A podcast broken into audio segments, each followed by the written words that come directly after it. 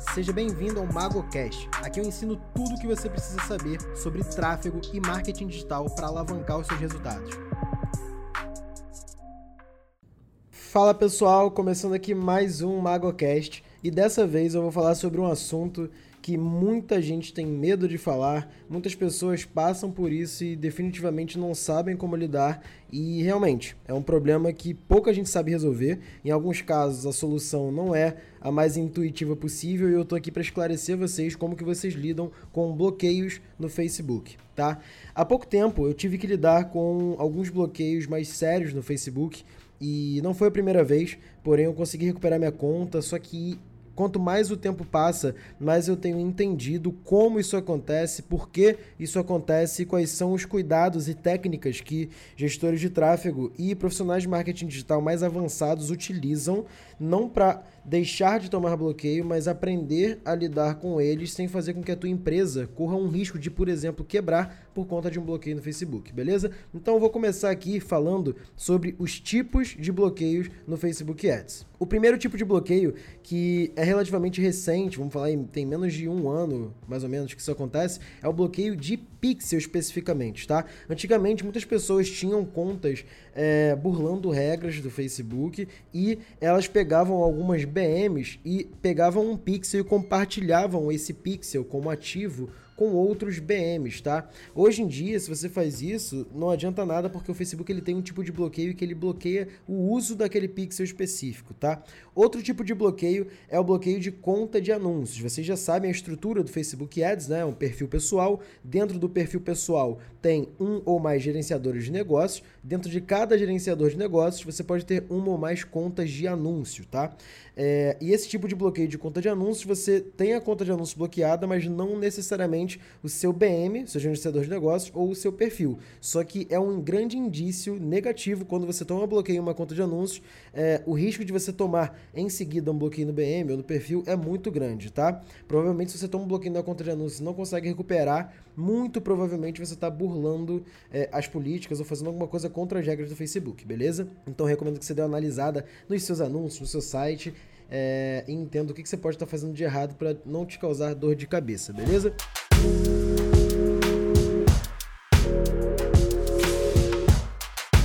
O outro tipo de bloqueio é o bloqueio de BM, beleza? O bloqueio de BM é o seguinte, como eu já expliquei a estrutura anteriormente, é, a, o seu gerenciador de negócios inteiro ele fica bloqueado, então toda conta de anúncios dentro do seu BM não vai poder ser utilizada e muito menos os ativos interligados a elas. Por exemplo, fanpages, é, enfim, contas do Instagram você pode até desvincular em alguns casos, mas você começa a ficar marcado.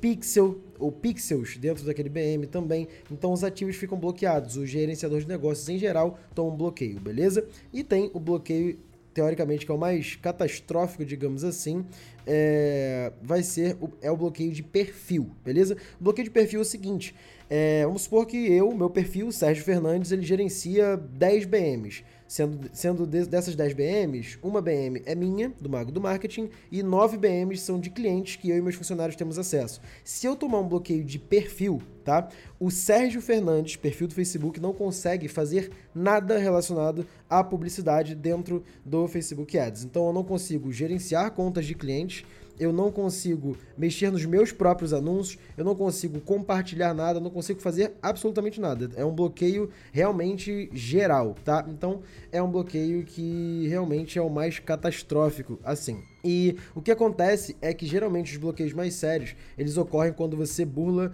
políticas, tá? Mas tem também um bloqueio por atividade incomum, que inclusive foi esse bloqueio que eu tomei há poucos dias e acabou me dando algumas dores de cabeça, mas eu consegui recuperar. O bloqueio de atividade incomum, geralmente ele se dá quando você faz uma atividade que não é é, condizente com o padrão do seu perfil. Por exemplo, você está acostumado a anunciar 50 reais por dia, 20 reais por dia, e do nada você sobe uma campanha de 500 reais por dia. Ou sobe uma porrada de campanha e seu orçamento passa a ser mil reais por dia. O Facebook vai achar isso estranho e vai pode bloquear o teu perfil temporariamente para confirmar alguns dados, para saber se é você mesmo ali, tá? Outra atividade em comum é você logar em lugares totalmente diferentes, às vezes simultaneamente ou em curto período de tempo. Por exemplo, você mora no Brasil e aí você faz uma viagem para fora e aí você faz login no seu perfil lá nos Estados Unidos. Tá? É, isso pode causar um bloqueio por atividade em comum e algumas coisas que você pode fazer para reduzir, para amenizar esse bloqueio de atividade em comum é você ter autenticação de dois fatores no seu perfil do Facebook. Você pode ir lá no canto super, no perfil mesmo, tá? facebook.com, faz seu login,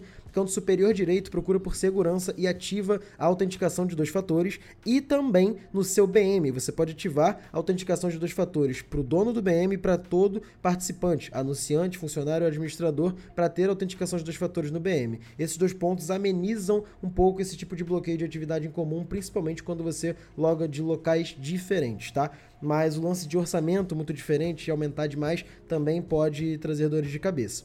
Outro ponto que pode causar bloqueios também, que não necessariamente é burlando as regras, é quando você não tem saldo no cartão, tá? Muita gente usa é, cartão pré-pago e às vezes o cartão está sem saldo e o Facebook bate uma cobrança e aí nesse momento ele pode bloquear imediatamente a tua conta, tá? Por atividade em comum e esse tipo de bloqueio realmente é bom você evitar, porque não tem por que você deixar o cartão sem saldo lá, porque vai te dar muita dor de cabeça, tá? Se você comete um, um problema de cobrança com o Facebook uma vez, ele já sabe que você é um risco para ele. Então os seus limites são podados no Facebook. Pensa só, se você é uma empresa que fornece, sei lá, crédito para alguém, essa pessoa te deve uma vez, te paga depois, mas ela já te deveu uma vez, você vai tomar mais cuidado com aquela pessoa, porque você sabe que ela, corre o risco dela não te pagar em algum momento. Então é a mesma coisa o Facebook. Evita não pagar pelos anúncios de alguma forma. Cartão sem limite, cartão sem, cre... sem saldo, né? Então evita esse tipo de coisa para não tomar bloqueios de atividade em comum.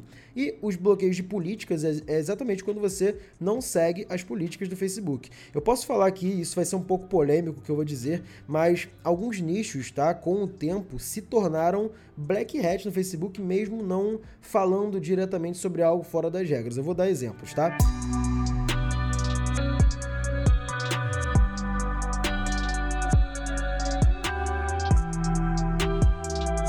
Que, que é white hat e o que, que é black hat? White hat é chapéu branco na tradução literal em inglês e black hat é chapéu preto, tá?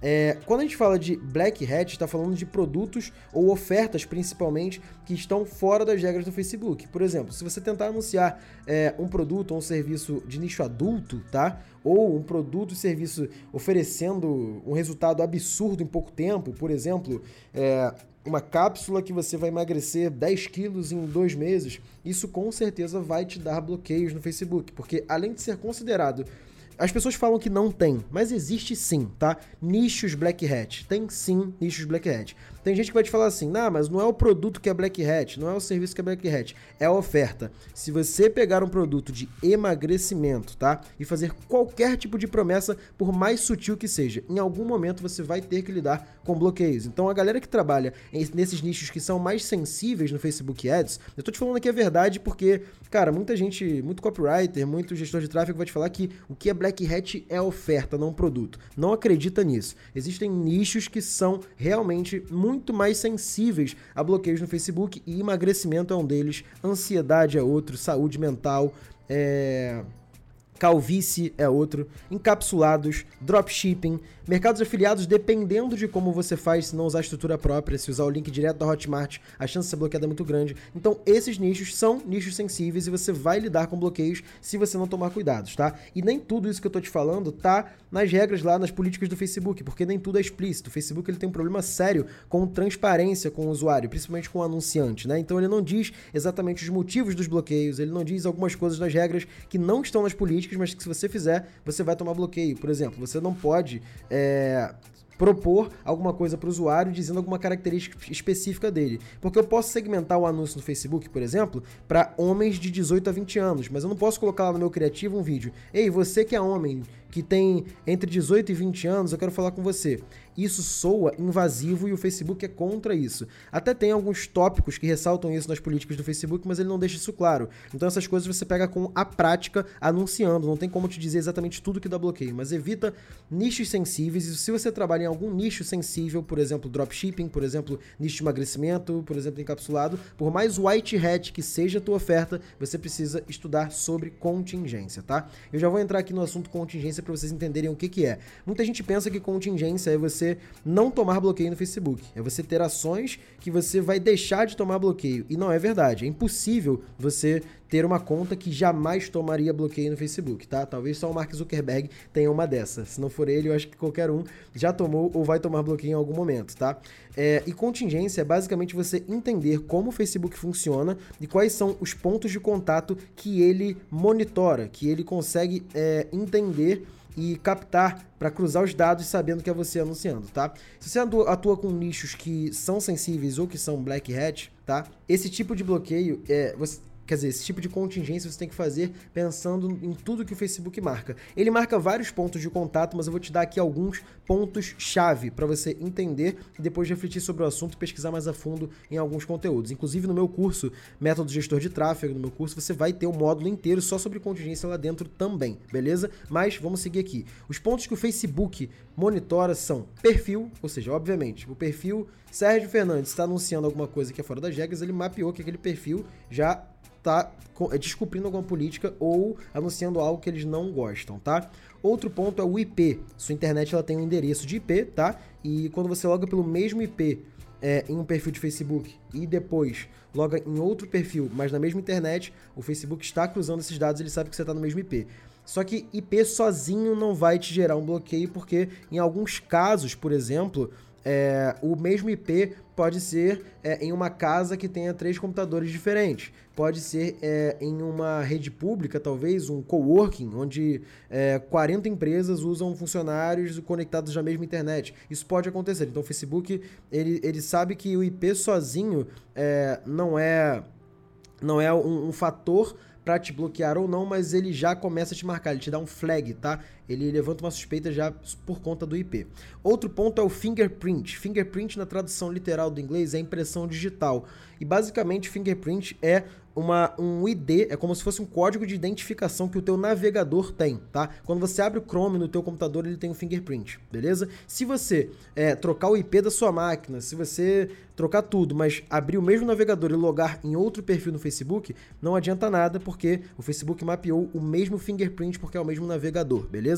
Por isso existem soluções de contingência que é, criam navegadores fantasmas com outros fingerprints, mas eu vou chegar lá nesse assunto ainda nesse conteúdo aqui, beleza?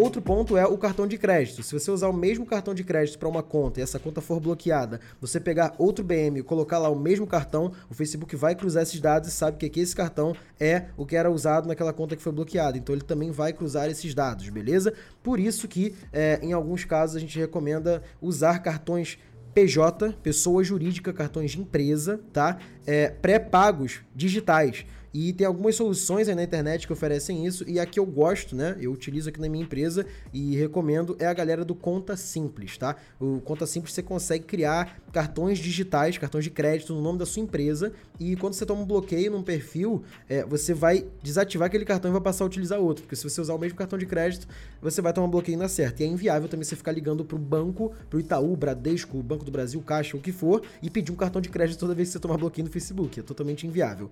Outro ponto ponto de contato que o Facebook monitora quando você toma um bloqueio, quando ele marca um flag sobre alguma coisa que você fez dentro da plataforma, é o CPF ou o CNPJ, principalmente o CNPJ, porque agora as BMs, os gerenciadores de negócios, eles estão exigindo o CNPJ para você se cadastrar, porque é o certo, é um gerenciador de negócios. Se você não tem CNPJ, você não é um negócio, você é uma pessoa física.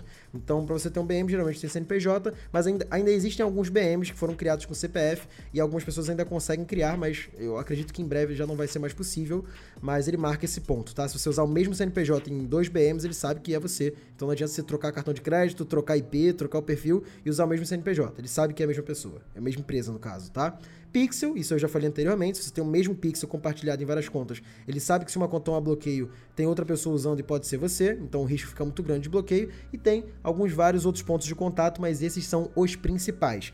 E por que, que eu falei desses pontos de contato que são os principais? Existem algumas soluções de contingência que o pessoal utiliza, que diferente do que muita gente pensa, não é deixar de tomar bloqueio, mas sim aprender a lidar com eles de uma forma que a sua empresa não pare por conta dos bloqueios. Contingência, é, de forma resumida e superficial, é basicamente você ter perfis IBMs de terceiros tá? Com soluções de TI, máquinas virtuais ou navegadores fantasmas para você logar e não ser mapeado pelo Facebook. Você sabe que você vai tomar bloqueio em algum momento, só que quando um perfil ou um BM for bloqueado, você tem outro, tá? Sendo trabalhado para você poder continuar anunciando. Então, com isso surgem várias outras dúvidas, né? O primeiro ponto é utilizando VMs, tá? Virtual, Virtual Machine, máquinas virtuais. É, a solução com VM é basicamente a mais barata, digamos assim, e a mais simples, porque é como se você acessasse um computador na nuvem. É, existem várias soluções de máquina virtual, tá? Microsoft Azure, Google Cloud Service, AWS da Amazon, é, e algumas outras soluções privadas menores que são boas também. E basicamente é como se você conectasse um computador à distância, tá? E esse computador ele tem um navegador com fingerprint próprio e ele tem uma conexão com um IP próprio. E aí o que, que falta para você é, não ser mapeado pelo Facebook? Usar um CPF, um CNPJ diferente, tá? Ter um perfil de Facebook diferente beleza? E ter um cartão de crédito diferente. O cartão de crédito já te dei a solução aqui, é a galera do Conta Simples, tá? O perfil você precisa comprar ou alugar perfis de terceiros, pessoas que não anunciam, não usam Facebook Ads, elas podem usar o Facebook delas normalmente, só que você vai precisar aquecer esse perfil. E o que é aquecer perfil? É ter atividade de uma pessoa comum no Facebook, curtir posts, participar de grupos, compartilhar coisas, criar uma fanpage, postar coisas na fanpage, tá? Criar uma conta de anúncios e anunciar aos poucos. Não, é? não adianta você pegar um perfil, entrar no BM e colocar um orçamento de mil reais, porque esse perfil vai ser bloqueado na hora, ou se não for na hora, vai ser em poucos minutos, tá? É, então, basicamente, é isso, beleza? É, perfil, e aí o que sobra aí, na verdade, falei de perfil, fingerprint IP, cartão de crédito, CNPJ, CPF e pixel, né? Você não adianta compartilhar o pixel com esse mesmo perfil, fazer tudo isso e usar o mesmo pixel, porque vai cruzar os dados, não vai adiantar de nada essa tua contingência. Então, o que a galera tem feito atualmente é o que eles chamam de contingência horizontal. Contingência horizontal é basicamente você ter vários pixels, tá? A galera do dropshipping, por exemplo, usa um aplicativo chamado Multipixel no Shopify e em alguns outros sites e consegue registrar mais de um pixel no site, porque eles têm essa estrutura de contingência, vários perfis e vários BMs, e quando um é bloqueado, eles têm outro perfil que já outro pixel que já estava lá captando dados dos mesmos do pixel anterior, então elas não precisam compartilhar ativos entre contas, beleza? E a outra solução é a com navegadores fantasma, tá? Com navegadores fantasma, existem algumas ferramentas que vão te ajudar com isso, mas essa é a solução mais cara, beleza? Uma das ferramentas mais utilizadas é o Multilogin. É, é muito utilizada também por afiliados é, afiliados lá de fora, nos Estados Unidos, etc., grandes, né? Mas aqui no Brasil também já é muito utilizado. Porém, ele tem um custo, é, em média, 99 euros de mensalidade, né? Então, é praticamente aí 600, 700 reais por mês, mais IOF, enfim, só de mensalidade para o Multilogin. O Multilogin, ele é basicamente uma, uma ferramenta... É, Existem outras ferramentas também que fazem isso, tá? Ghost Browser, Multilogin, é... Simples Login, que é um brasileiro.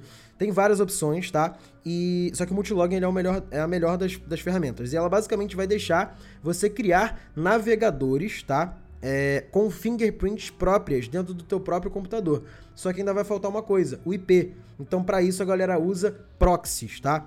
É, um que é muito utilizado é o Blazing, mas tem várias outras alternativas de proxy. É basicamente você comprar IPs dedicados, beleza? E esses IPs vão ser linkados ao teu slot, ao teu perfil lá no Multilogin, por exemplo, ou qualquer outra plataforma. E cada é, espaço dentro dessa ferramenta de navegador fantasma vai estar usando um proxy. Então é como se você estivesse abrindo um navegador que tem um fingerprint próprio e está sendo conectado por uma internet diferente da sua. E aí o resto de cartão de crédito, perfil, é a mesma coisa do que eu falei da máquina virtual. O que muda é a forma de fazer.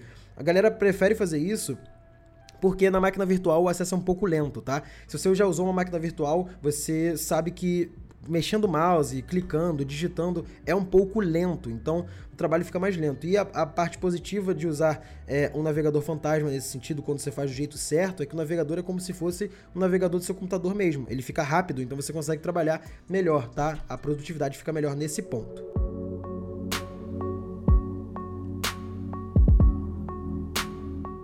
E agora eu quero abrir aqui para um quadro novo que eu não fazia no meu podcast, que é as perguntas dos seguidores. Então, nesse momento, eu vou responder três perguntas que seguidores mandaram lá no box, no, nos stories do meu Instagram. Então, se você ainda não me segue no Instagram, vá lá, arroba Mago do Marketing. Eu posto conteúdo absolutamente todo santo dia sobre Facebook Ads, sobre é, Google Ads, sobre copywriting, sobre estratégia em geral. E essas pessoas aqui perguntaram lá no box do Instagram e eu vou tirar a dúvida aqui para vocês entenderem. Então, se você quer a tua pergunta sendo respondida aqui no podcast, é só você me seguir no Instagram e sempre mandar suas perguntas lá no box, que eu sempre pego algumas perguntas e mando aqui no podcast, escolho as três melhores e coloco aqui para responder, beleza?